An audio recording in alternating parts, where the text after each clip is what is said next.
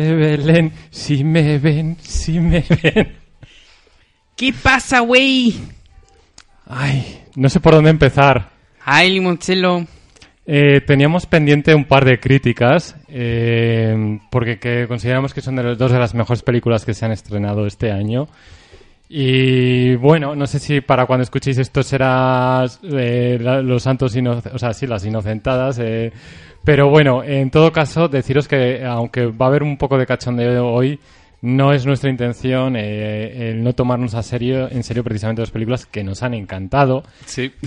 Eh, no tenemos a Mandarina Clementina, con lo cual no nos va a quedar una sección tan dulce. Va a ser una sección Más ácida de lo más normal. ácida ¿no? y un poquito amarga, que no con los resultados de las películas que os vamos a comentar. Así que yo creo que, sin más, eh, aunque te voy a presentar como es debido, eh, Oh. don Pomelo, ¿qué tal está usted? Mm, Divinamente. ¿Y usted?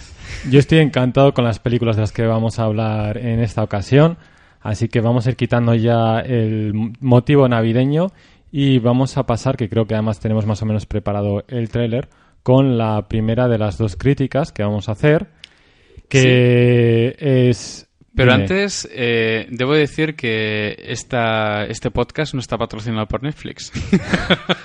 Cierto. Y que el villancico que he escogido no es casualidad, porque lo de Sabanero y todo esto, vamos a seguir un poco por ahí. Hemos querido buscar trailers para ambas películas que son de Netflix y no hemos encontrado un solo trailer en español de España.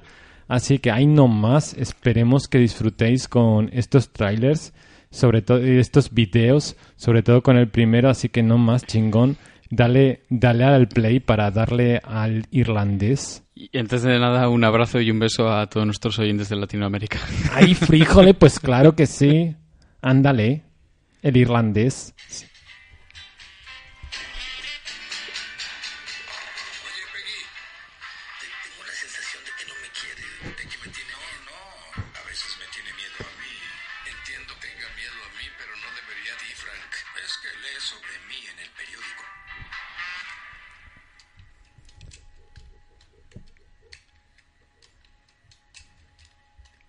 Pues está ahí, me parece, porque se veía un montaje ahí súper curioso. Ay, pues este, pues Frank, ¿qué pasa con Frank Sheeran? Ahora vamos a contaros, empezar eh, diciendo que la película está dirigida por el gran, gran, grandísimo Martin Scorsese. ¿Quién? Uno de los... Nada, un, un- un tío que está empezando, un tío de Nueva York, que está un recién llegado. Fuma muchos porros y tal. Un poco perdido anda el hombre.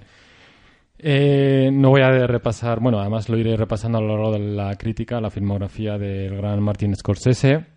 Eh, a partir de un guion de eh, Steven Sailan, creo que lo he pronunciado más o menos decente, responsable entre otras grandísimas películas, La lista de Schindler, La primera misión imposible, Uh. Moneyball, una película bastante buena con Brad Pitt de hace unos pocos años, eh, Guns of New York, también con el propio Scorsese, y yo creo que ahora en su currículum, la primera, con todo, con todo el respeto a la lista de Schindler y alguna más de las que he mencionado, que son todas estupendas, creo que va a tener que poner el irlandés. En este caso, basada en el libro de Charles Brandt, eh, he oído que pintas casas. No me atrevo a hacerlo en inglés, pero tal cual. I heard you paint houses. Para eso estás tú, David. Pues sí, que además es una de las frases que se dicen en la película, porque era un poco el código este que tenían en aquellos años para cuando alguien pues tenías que contratarlo para que se deshaciese de determinado personaje que era una molestia y es un poco la forma que tenían de hablar en clave para que no les pillasen en este caso ni el FBI ni la policía. Pero ¿de qué va realmente el irlandés? Lo digo por si sobre, sobre todo aquellos que todavía no hayáis visto la película. Bueno, la película nos sitúa en los años 50 en Filadelfia. Tenemos, como decía, Frank Sheeran, interpretado por Robert De Niro. Es un veterano de la Segunda Guerra Mundial que, bueno, mm, vive más o menos como puede, como transportista de carne en un camión frigorífico. Y aunque suene esto tópico que lo decimos siempre, su vida cambiará cuando, en este caso, conozca al personaje de Russell Bufalino, interpretado por Joe Pesci, que es un hombre diminuto, eh, apacible, tranquilo, pero que tras esa apariencia de tranquilidad, pues esconde uno de los jefes de una de las familias de criminales mm, del crimen organizado más importantes de Pensilvania. Eh, Siran va a ser contratado pues para hacer todo tipo de encargos de trabajos, desde extorsión, amenazar, tal, a por supuesto, como decía, eliminar obstáculos, ¿no? Ese pintar casas. Su eficiencia y su lealtad eh, le harán eh, merecedor de la confianza y sobre todo le permitirán ir medrando, ir escalando, eh, en especial cuando se le encargue el cuidado nada menos que de Jimmy Hoffa, interpretado aquí por Al Pacino, que era el presidente, esto nos puede resultar de chocante, pero Estados Unidos es un país que debe en buena medida su riqueza a todo lo que exporta, a todo lo que transporta, tanto a nivel nacional como internacional. Entonces, que alguien sea el presidente del sindicato de transportistas nos puede parecer una bobada, ¿no? Como decir, "A- amigos de los retablos. No.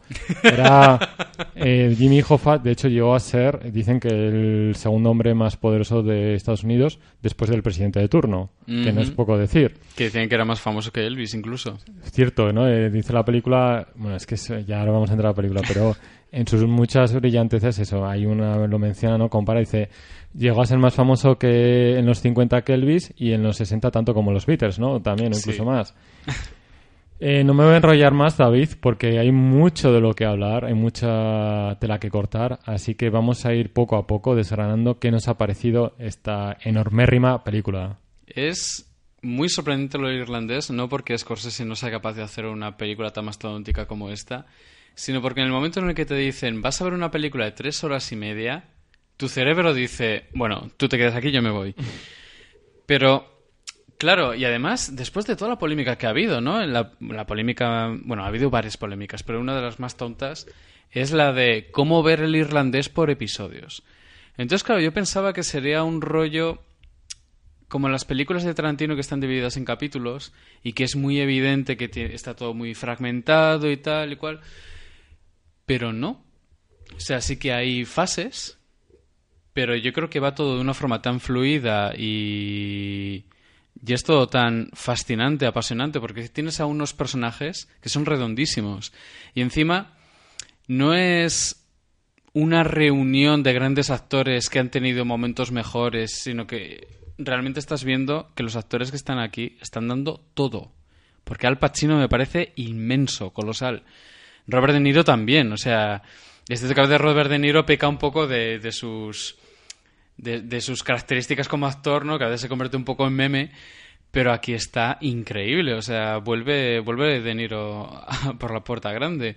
Joe Pesci, que lo llevamos esperando desde hace décadas, ha vuelto, ha vuelto y hace un trabajazo.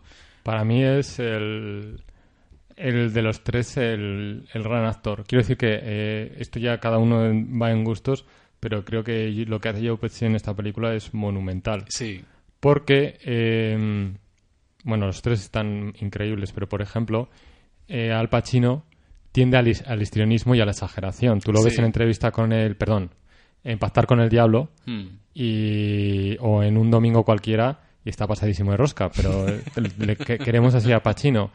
Y realmente aquí lo que, eh, siendo el personaje el único de los tres que tiene excesos, a la hora es el único que grita, es el único que se pone nervioso y tal, realmente está contenido para lo que es, eh, para lo que es el propio Pacino. O sea, me, me ha hecho gracia cuando dice, no, es que tal, realmente está contenido. Yo creo que le dieron algún tranquimacín antes de rodar cada escena o le pillaron ahí medio dormido porque para lo que podría ser Pacino está realmente, repito, Eh, También es cierto que Pacino tiene una edad ya, entonces ya no, no, no puede ser el Pacino de Scarface.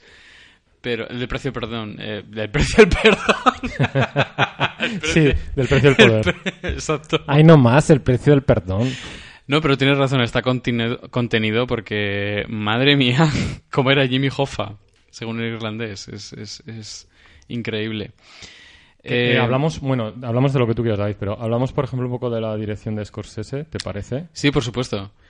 Pues fíjate que Scorsese viene de dos películas completamente opuestas. Viene de Lobo de Wall Street, que es exceso, fiesta, gamberrismo, eh, todo por la borda.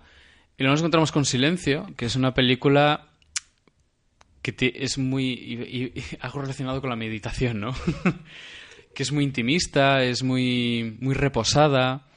Y de repente te encuentras con un irlandés que es un poco combinación de ambas, ¿Mm? en el sentido de que es un equilibrio perfecto en- entre los excesos de la violencia y el vicio y luego también la, la vida personal que tienen estas personas y cómo prosperar en un determinado ámbito te hace miserable en otro.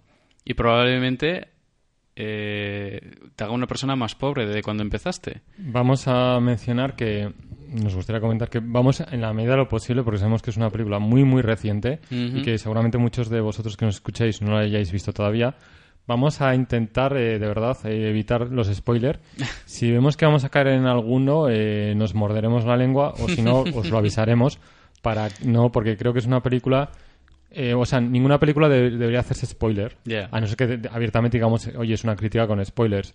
Porque es, no sé, es de tener mal corazón el arruinar, al menos si- si- sin querer a veces se te puede escapar alguno y os pedimos disculpas. Mm. Pero realmente en este caso eh, es una película encima con el añadido de que es tan buena Sí. que sería una pena que haceros cualquier spoiler. Lo que sí que vamos es eso, a desgranarla, porque en esta película, David, ahora lo has mencionado un poco de pasada, es una película donde se abordan muchos temas con una inteligencia y sobre todo con un sentido de, un- de la universalidad y con tal magnitud que, que, que ahonda y te, te cala hasta, hasta el tuétano.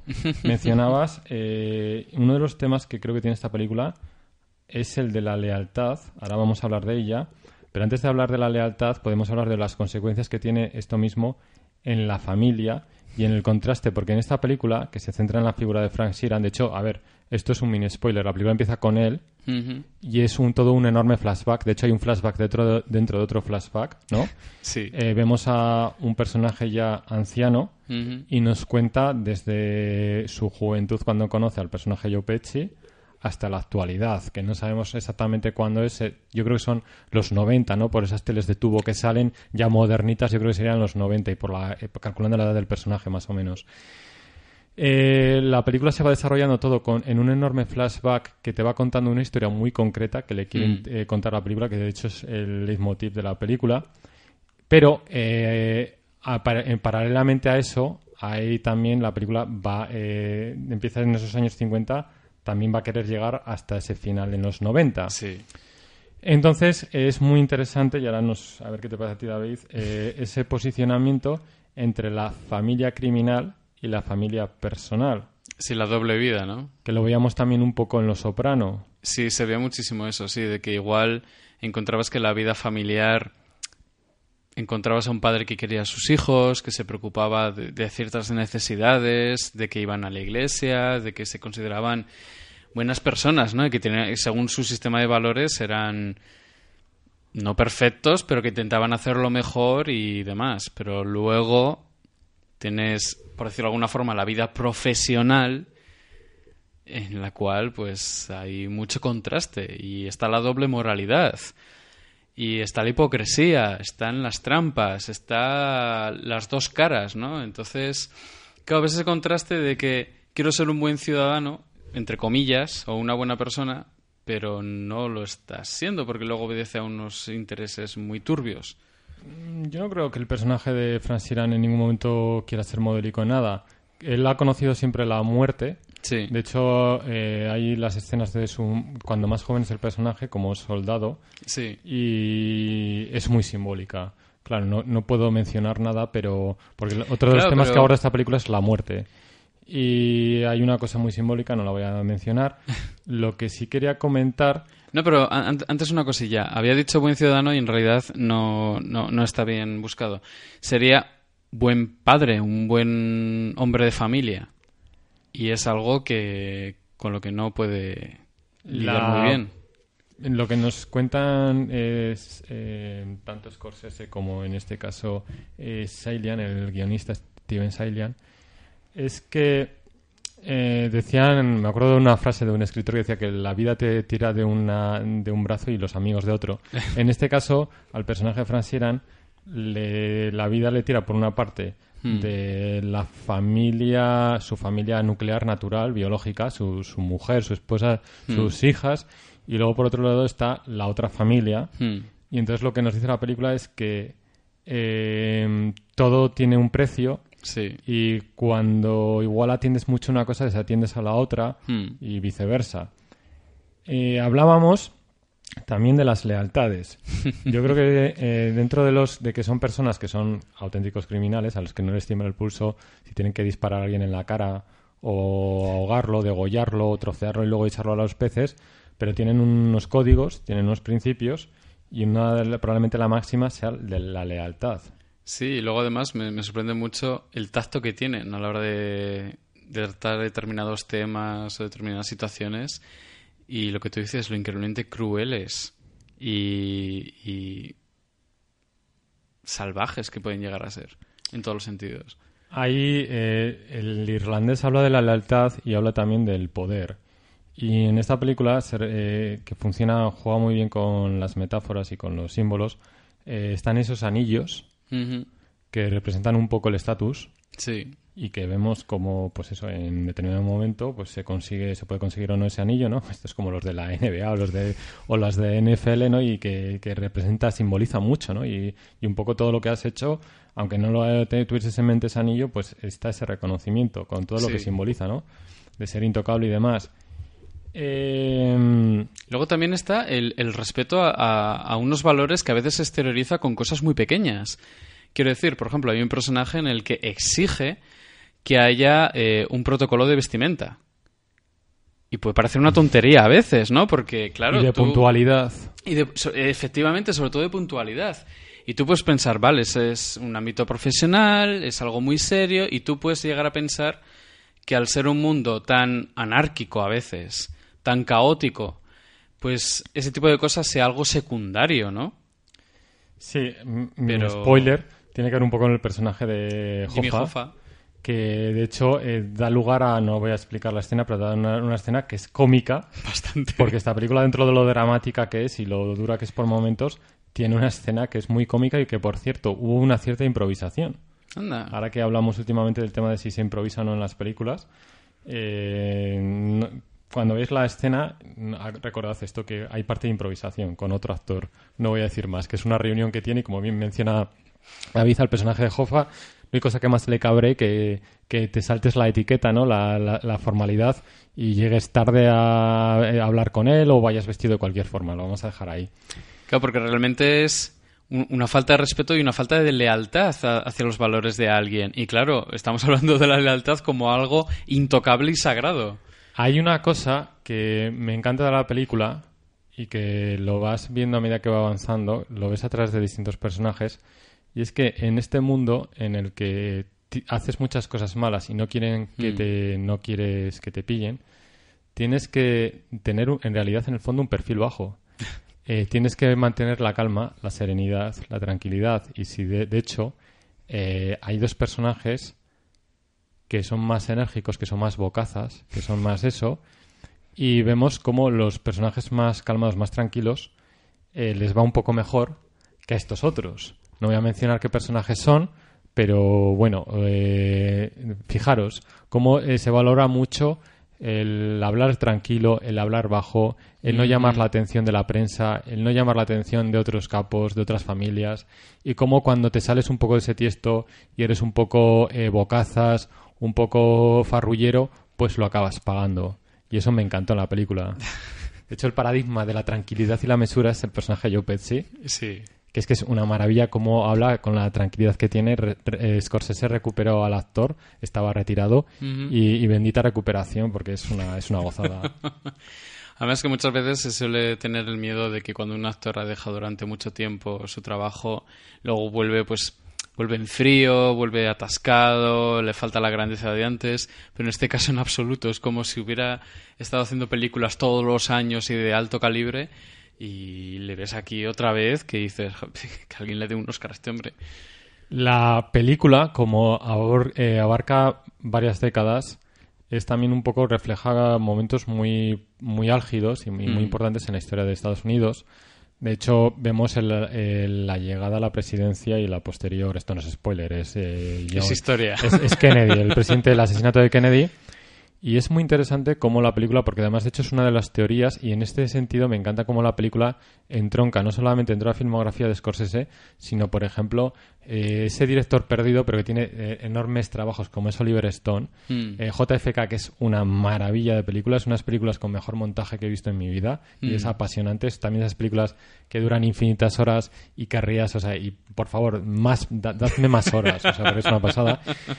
Eh, de hecho, el- un personaje que interpretaba Joe Pesci en JFK, aquí lo interpreta otro, pero aparece el mismo personaje. Cuando sucede lo de Bahía Cochinos y todo esto, para los que no sepáis, ese intento fallido y muy, muy cutre eh, que intentó Estados Unidos de invadir Cuba, que salió eh, con parte de la CIA y fue un completo desastre. Aquí se refleja, se refleja eso, como decía, el ascenso de Kennedy. Mm, Se comenta en los mentideros eh, que fue la propia mafia mm. quien quiso, quien lo eh, consiguió que Kennedy fuera presidente, porque querían un poco que metiese mano en Cuba, dado Sí. que en Cuba eh, toda la parte, mm, la zona costera de la mafia del sur de Estados Unidos y tal, y luego tanto Florida como California tenían muchos negocios de casinos y tal, Sí. y, y como Castro lo estaba nacionalizando todo, no estaban, querían que, que precisamente es un derrocamiento de- del dictador. Mm. Y como al final, como no vieron cumplidas esas, eh, esas expectativas, se dice que fue la propia, es una de las teorías más, eh, Sí, sí, más sí, firmes, que fue la propia mafia la que acabó con, Con con Kennedy. Kennedy. Además aquí vemos los eh, dimes y miretes que tenía con el propio, la administración de Kennedy, con Jimmy Hoffa, por todas, bueno, en fin, no voy a entrar en detalles, pero está ahí, porque en esta película eh, todos los personajes en, en el fondo son turbios, todos son criminales. Sí. O sea, en mayor o menor grado, pero lo son todos. Sí. Sí, es Los Soprano, pero en tres horas y media. De hecho, otra de otro de los temas que aborda esta peli es el paso del tiempo. sí, y lo hace muy bien. Lo hace muy bien. Una de las pocas cosas que se le ha criticado a la película, se le ha cuestionado, y lo entiendo porque de primeras choca, pero te hace, el- lo- por- la película es tan buena que te haces enseguida con él, es el tema del CGI. Y muchos se preguntaban que por qué rejuvenecer, sobre todo al personaje de De Niro, Mm, eh, cuando se podía haber contratado a un actor más joven. mm. Yo creo que aunque el CGI no sea perfecto, Pero, eh, uh, pero está muy bien. está ¿eh? muy bien hecho. También es que es chocante porque, claro, yo cuando veo el, el primer rostro de, de Niro digo, ¿qué ha pasado aquí? Pero es que también el actor lleva lentillas azules. Entonces, Eso ayuda. eso eh, tened en cuenta cuando es la película, que creo que os puede ayudar, porque os va a sacar un poco ver a De Niro. Eh, recordad que lleva lentillas azules porque el personaje en el que está basado real, eh, que de origen irlandés, tenía los ojos azules. Sí. Entonces, aunque os resulte extraño ver a De Niro, aparte de eso, rejuvenecido, sabed que no es todo, no es porque sea un mal ni nada, sino que es que realmente lleva unas lentillas azules y es extraño ver a De Niro con otro color de ojos. Entonces, eso creo que puede servir un poco. Decía, yo creo que fue una decisión acertada Mm, porque en perfecta, o sea, refleja perfectamente ese paso del tiempo y creo que si hubiese escogido a otros actores no hubiese sido lo mismo. Aparte, no tiene un desarrollo lineal porque vuelve al pasado. Entonces, volver al pasado, si estás todo el rato cambiando de actor, para mí eso habría sido mucho más chocante. Sí, además la desconexión hubiera sido mucho más brusca y violenta. Aunque tengas a un tío que se parezca muchísimo a Robert De Niro, no, no hubiera funcionado. Y luego además, eh, a pesar de que sí que es cierto que en algún plano, en algún momento muy puntual, igual el CGI es un poco más notable que en otros sitios, El valle inquietante. Sí, pero en general yo creo que es un trabajo extraordinario porque hay muchísimos primeros planos, incluso planos de detalle, y en los que hay CGI. Y muchas veces yo pensaba, esto parece real 100%, y obviamente era CGI, y era como, joder, qué nivel. Para ser tres horas y media de metraje, los 150 millones de presupuesto que tiene creo que están muy bien invertidos. No, Totalmente. aquí no, no lo han gastado en furcias y casinos. Luego también lo difícil que habrá sido dirigir en muchas escenas con la cantidad de, de personajes que hay. Incluso escenas aparentemente pequeñas como cuando se anuncia la muerte de Kennedy en, en- en un bar. Yo creo que esa escena, aunque parezca pequeña, es muy difícil de, de Esa lograr. escena es una pasada. La relación que tiene determinado personaje, que están, Sí. to- están todo el mundo llorando porque realmente la- el asesinato de Kennedy, el magnicidio, eh, dejó a toda Norteamérica consternada. No me. O a casi toda, como vemos en esa escena, ¿no? Hubo algunos a los que no les pareció tan mal. Eh, mencionaba lo del paso del tiempo. Me parece brillantísimo. Eh, hay una escena ya por el final de la película cuando se menciona al personaje Jimmy Hoffa. Mm. Eh, lo está mencionando una persona ya anciana a una persona joven que Sí. le está atendiendo y la persona joven no tiene ni idea de quién es Jimmy Hoffa, ¿no? Y le dice, y es un poco esa idea de cómo a veces uno puede llegar a lo más alto, al top, pero al final, con Y- el y- tiempo, todo sí. se olvida. Y no trascender. Sí. O sea, llegar lo más alto y no trascender. Es algo muy De, de eso curioso. nos habla también la película, ¿no? De personajes muy poderosos, pero que al final eh, de sus vidas, de sus días, no queda prácticamente nada. Luego además, eh, totalmente de acuerdo. Luego además es muy interesante cómo te pones cosas constantemente en, en muchos personajes, cómo acaban en la vida real. Eso es, eso es genial. ¿Sabes? Porque te da la Se sensación puede- al principio sí. de cuánto lujo, cu- cuánto éxito, cuánto poder, lo que tú dices, y todos mueren como perros.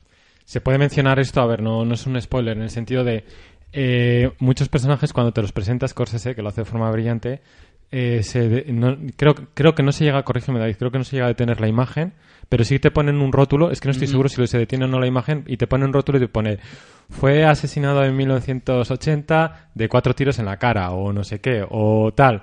Eh, luego de un personaje muy gracioso te dicen, eh, fulano eh, falleció de anciano porque a él todo caía bien a todo el mundo, tal, que es un poco la excepción, ¿no?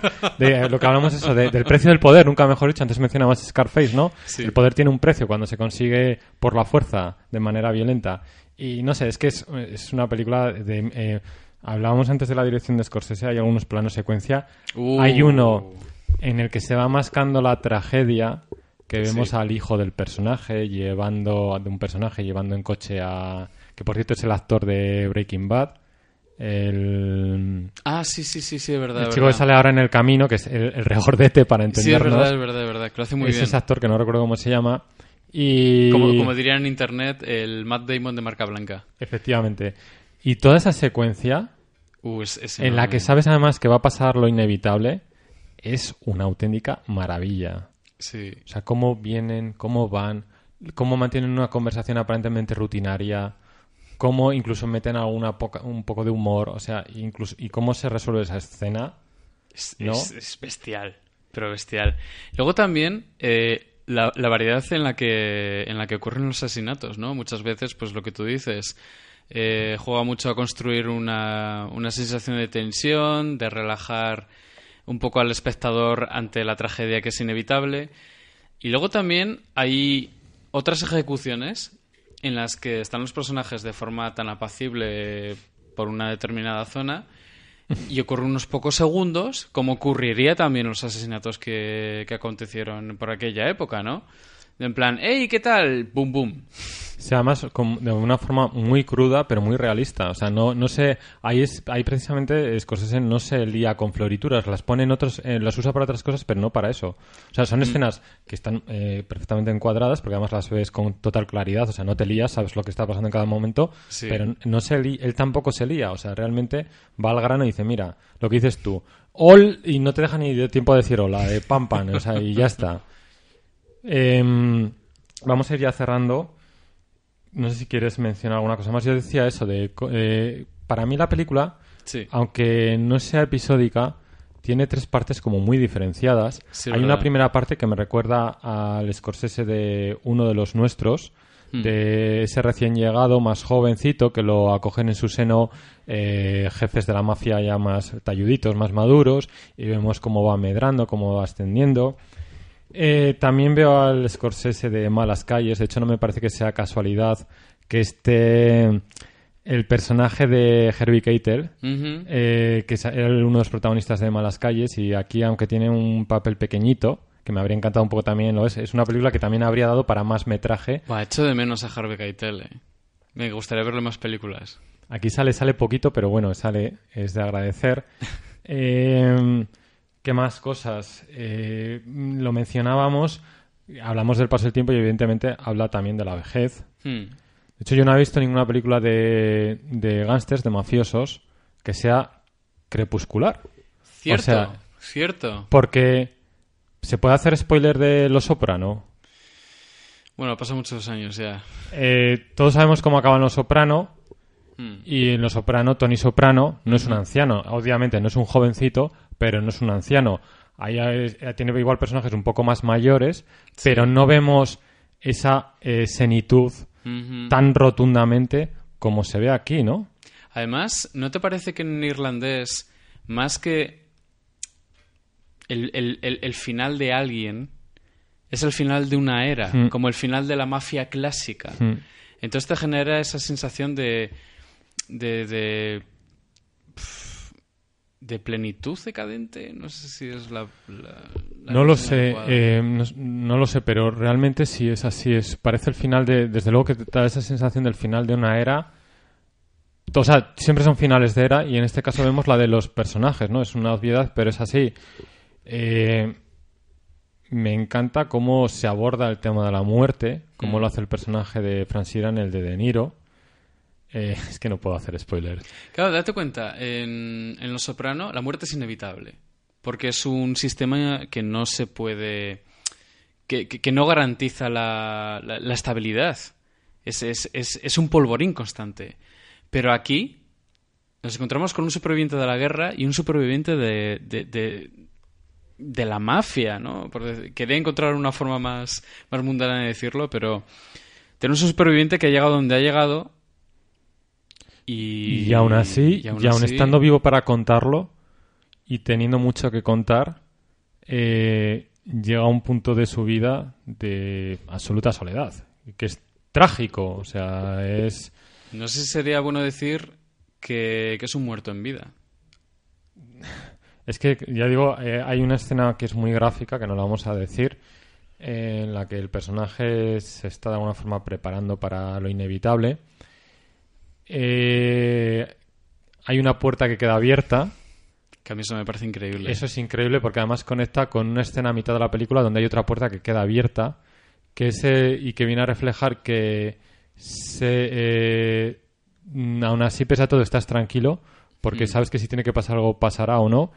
Y, y no vamos a decir mucho más para no... eh, sí que me gustaría comentar que la película tiene tres partes muy bien diferenciadas, no sé si episódicas, pero sí muy diferenciadas. Esa primera parte que hemos dicho que tiene mucho de uno de los nuestros. Mm. Eh, la película pega un volantazo bestial y aún así es muy natural y muy coherente. Cuando aparece entra en escena Jimmy Hoffa Sí. con Pacino, se vuelve más política, se vuelve más histórica la película, eh, amplía su, su magnitud, su escala, su visión de, de- de Norteamérica. Pasa de eso, de, de- de estos personajes, a ver que estos personajes están en una realidad que es mucho más grande que ellos. De hecho, al final la realidad te acaba devorando, ¿no? Y de ti queda el recuerdo, ¿no? Quedan películas Sí. tan perfectas como esta. Y luego hay una tercera parte que es la crepuscular que hay una escena bestial con lo del zumo de uva. Oh, por favor, qué maravilla. Es que tenéis que verla, por favor. Es ¿vale? que la Esto nota no que es le demos es irrelevante, tenéis eh, que verla. Esto no es spoiler porque como no tenéis ni idea, los que no hayáis visto, eh, digo simplemente eso, el zumo de uva. Entonces, o sea, es que eh, esta película, y hay unas conversaciones al final con un sacerdote, y hay muchas cosas, ¿vale? Y ya digo, no voy a entrar más, que me, que me caliento. Es bestial. Eh, yo creo que lo hemos mencionado ya prácticamente Sí, todo Yo creo que sí. Yo- podía yo- mencionar. De negativo lo que, lo que habías dicho tú antes, que no dure más, porque es que increíble. Y aunque sea irrelevante, David, nota. Pues por darle una nota, un 9 un 9,3. Un 9,3. Eh, yo la verdad es que he estado dudando hasta el final en darle nota. Eh, ha- Hace un tiempo estábamos hablando de que no le había dado, me di cuenta que no había dado nunca eh, en este podcast desde que estoy aquí un 10. Y creo que si hay un momento para dar un 10 a una película es este. Oh. Así que le voy a dar un 10 al irlandés porque me parece que, bueno, me parece que es una absoluta obra maestra sin paliativos. Creo que es un tótem, creo que es la Biblia de los gángsters, es el Vademecum de los gángsters. Sí.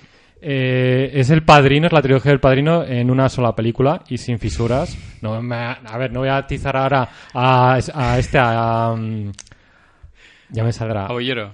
No, al director del padrino. Ah, joder, a- eh, Francis Ford Coppola. a Francis Ford Coppola para, eh, pa- pensando para elogiar a, a Scorsese. No voy a hacer eso, pero es verdad. O sea, aquí no hay una sola fisura.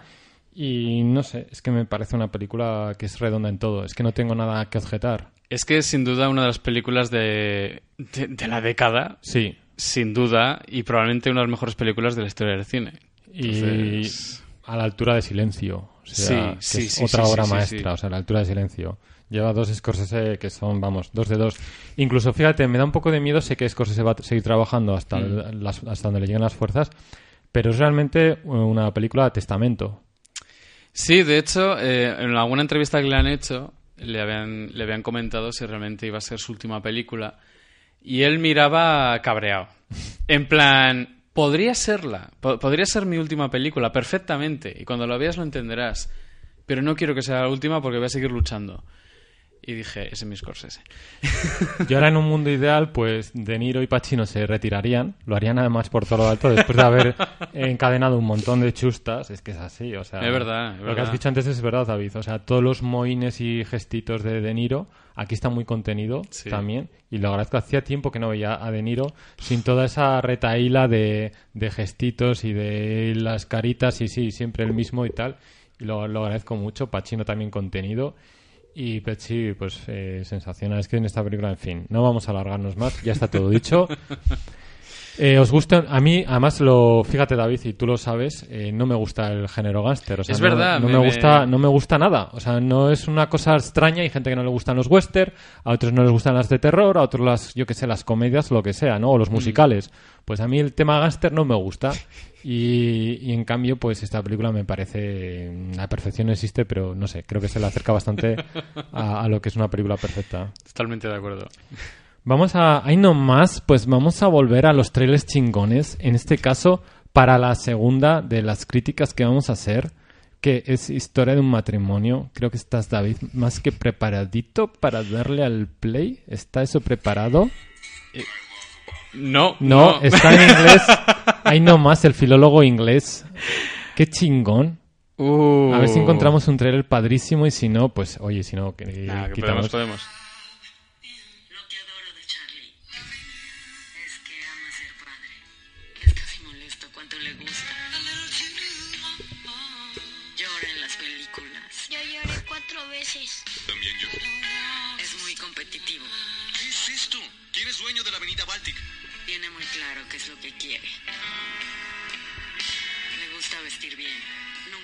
Avergonzado, lo que es raro en un hombre. Saca todos mis estados de ánimo constantemente, pero no me hace sentir mal sobre ellos.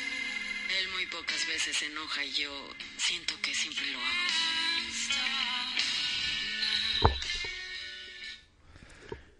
Lo que más me gusta de Charlie, a ver, se enoja y yo no lo hago. Ver, bueno, dicho lo cual, eh, lo has dicho antes y es verdad. Un saludo fuerte, es verdad. Siempre dirán, sí, nos dais la, el palito y luego saludito eh, a otras latitudes, pero Ya, a ver, verdad, es verdad. de la misma forma que para vosotros nosotros somos gallegos y no sé qué, y el Ujú. gallego para arriba, gallego para abajo. No hay doblajes, quiero decir, no hay doblaje malo por el hecho de ser de neutro de España, sino simplemente nos resulta chocante Exactamente. y nos parece un punto tal cómico, pero en absoluto. O sea, de hecho, yo creo que hay grandes dobla- doblajes eh, de Latinoamérica. Hay o sea, auténticas maravillas, o sea, o sea, que no. en ninguna duda. eh, simplemente eso, es el contraste. Y nos resulta cómico, pero sabemos que no lo es y que hay una gran profesionalidad. Dicho lo cual, y lo importante, lo que estáis esperando. Historia de un matrimonio. Escribe y dirige Noah Baumbach, eh, responsable de auténticas gozadas como Mistress América. Mientras seamos jóvenes, también por cierto con Adam Driver, os la recomiendo muchísimo. Eh, de Majorevich Stories, que es el anterior trabajo que hizo Baumbach también Sí. para Netflix y que merece mucho la pena. Con Dustin Hoffman, incluso con deciros que Adam Sandler actúa bien, con eso creo que ya digo bastante de, de esa Ha película. logrado lo imposible. Además, se da la, la, la extraña rareza esa de Adam Sandler y Ben Stiller, que yo creo que no soy el único que a veces se lía con los dos actores, porque son muy, no Sí, sé, me da esa sensación de similitud, aunque sean distintos.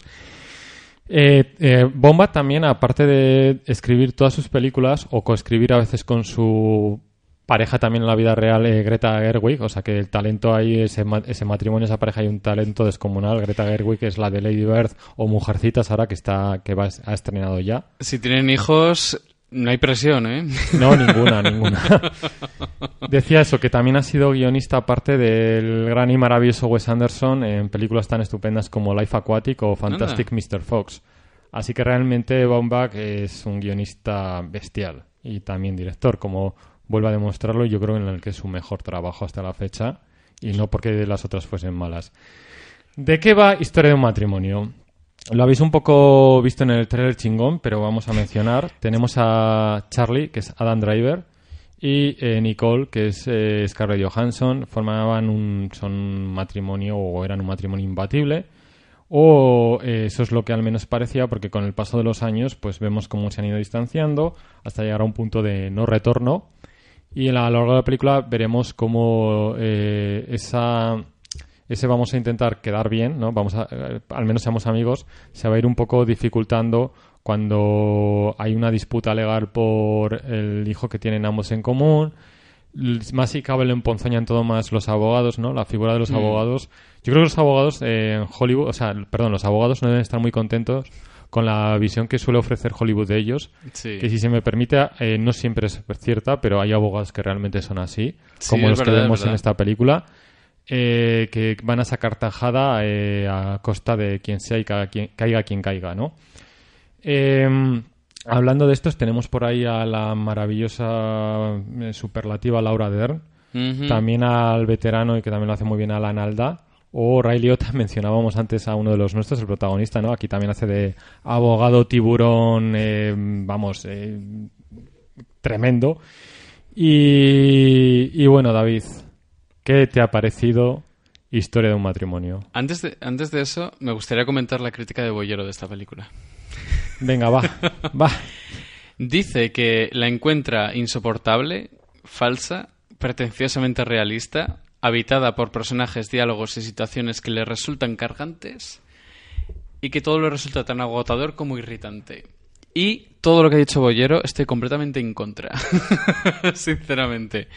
Me parece una, una película que tiene un guion fantástico, la dirección es maravillosa porque transmite naturalidad, transmite una intencionalidad emocional que no es nada fácil de conseguir y que se, y que se encuentra y con muchísimo éxito. Scarlett Johansson y Adam Driver, mira que han hecho estos dos actores trabajazos. Aquí están inmensos. Probablemente este sea el mejor trabajo de Adam Driver. Y no es poco, ¿eh? Y yo creo que también de Johansson. o sea, Probablemente. Está muy bien en películas como Match Point. Sí. Incluso de, de chiquilla en el hombre eh, que susurraba a los caballos, si no me equivoco, ahora no me estoy liando con el título. Sí, luego también en Lost in Translation lo hace muy bien, o Under the Skin, que es muy diferente el tipo de papel, pero desde luego también está Es que muy, Scarlett Johansson en realidad es una buena actriz. Es muy buena actriz. Lo que pasa es que tiene San Benito de ser tan guapa y tan espectacular y luego como, como otros grandes actores como Robert Downey Jr., a ver, sin menos... Sin No, pero Robert Downey Jr. es de los actores que tienen carisma. Es como Will Smith, es como Sí.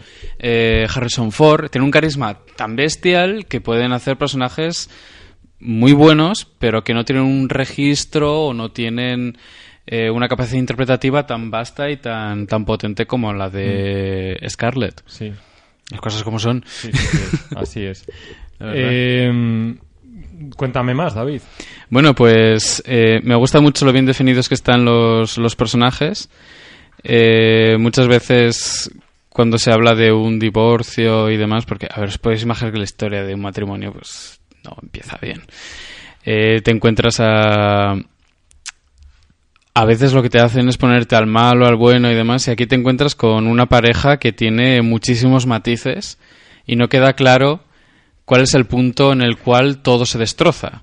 O sea, sí que más o menos puedes decir, vale, es esto, pero es que no solo es esto, hay muchísimo más.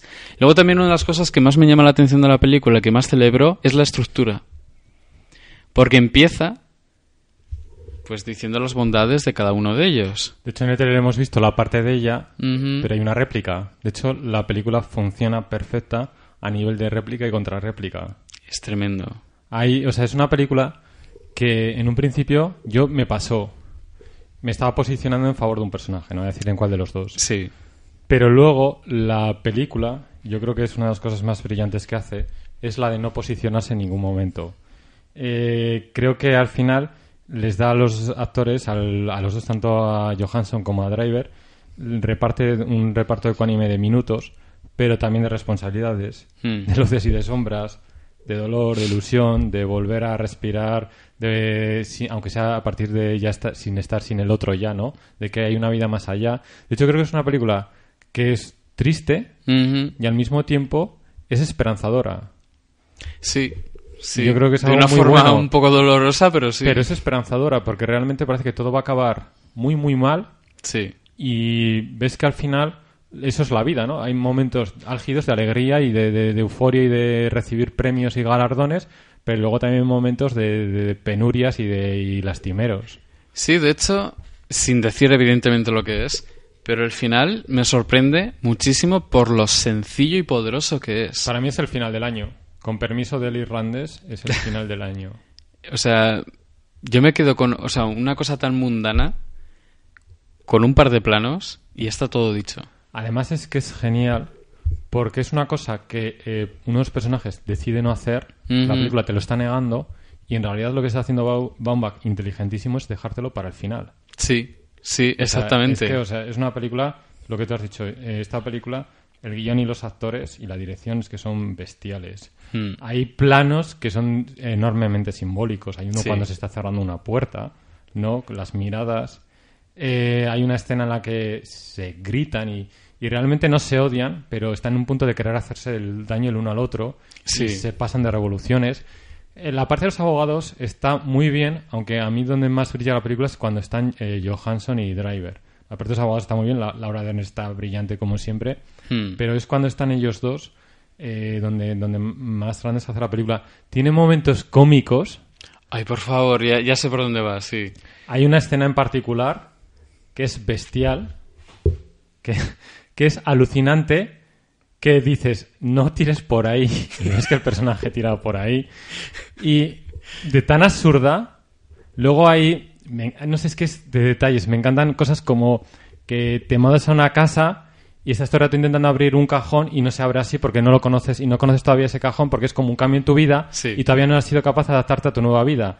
Y, es- y se refleja en detalles como que no te das cuenta que el cajón se abre de una forma y no de otra. Sí. E incluso insistes empecinado en intentar abrirlo cuando te das cuenta que es del revés y lo olvidas. Sí. Porque es una nueva, es una nueva rutina Hmm. y es un tener que aprender de nuevo.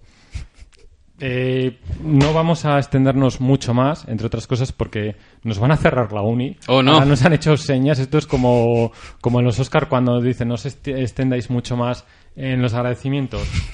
Así que no nos vamos a estirar mucho más. Eh, a mí los dos actores creo que están bestiales. Hostia, merecen, Johans- merecen la nominación los dos, eh, eh. Johansson tiene una escena en la que te cuenta todo, que le cuenta a la abogada con unos primeros planos que parece eso sacado de Ingmar Bergman o del Woody Allen eh, de, de su mejor época. Sí. Es una pasada. Eh, Adam Driver está descomunal, descomunal. Tiene una escena en la que canta Uf, que tenéis que verla, que esas escenas, tú además me lo comentabas David fuera de micro, Sí. que la viste tres veces. tres veces porque sí me parecía increíble eh, la, la variedad de registros y, y cómo canta, que es que lo dice todo. Y no sé, o sea, es que también, como en el caso del irlandés, podíamos tirarnos horas hablando de la película. Sí. Pero eh, aparte que no podemos, tampoco queremos entrar en los spoilers. Mm. Simplemente recomendárosla muchísimo. Eh, nos dejaremos cosas seguro, pero no importa. Eh, vedla. Mm. David, nota. Está difícil, ¿eh? Yo lo tengo clarísimo. Ah, venga, voy a ser bueno, nueve. Yo nueve y medio. Uh. Eh, estoy, estoy que lo, que lo tiro hoy, eh. Oye, pero me parecen muy buenas notas para ambas pelis, Sí. la verdad. Eh, pues nada, que ya veis que por algo fueron dos de las tres que escogí este año, cediéndome David eh, gentilmente, amablemente el irlandés. Uy. Y, y nada, que vamos a ir cerrando ya, vamos a ir poniendo eh, nuestra sintonía especial de villancicos. Y nada, que no sé, no sé cuándo escucharéis esto, porque son varios los podcasts que nos hemos, nos hemos dado la panzada, pero encantados de hacerlo por vosotros, Efectivamente. de grabar varios podcasts, así que nuestra experta en subir eh, programas, que es Eva, que los sube de maravilla y los redacta todavía mejor en Facebook, pues ya lo que ya lo, lo dejamos a, a, su, a su buen criterio y voluntad. y nada, que cuando sea que escuchéis esto, si es ya final de año o comienzo del siguiente, que disfrutéis un montón de las eh, vacaciones. Cuidado con los excesos. eh, si son cinéfilos, no importa, bienvenidos sean. Y que nada, que si queréis también mencionarnos nuestras, vuestras, perdón, vuestras opiniones de qué os ha parecido estas dos películas, radioalpilon.com. Ujú. Eh, también, por supuesto, en nuestra página oficial, ya digo, de Facebook, donde podéis eh, estaréis informados de cuando subamos el podcast. También desde iVoox eh, tenéis alerta, que es Mm. donde subimos para que escuchéis en streaming o para descarga. En Twitter también, que está Don Pomelo, el señor de las, de las avecillas, de los gorrioncillos. Chan, chan, chan. Y que, que nada, David, que agradezco tu compañía para Oh. haber podido hacer estas dos eh, tremendas películas. Igualmente, caballero. Agradeceros a todos que- aquellos que nos escucháis. sabéis que se os quiere y que nada, que muy buena feliz entrada del año, así que nada, hasta el año que viene. Adiós.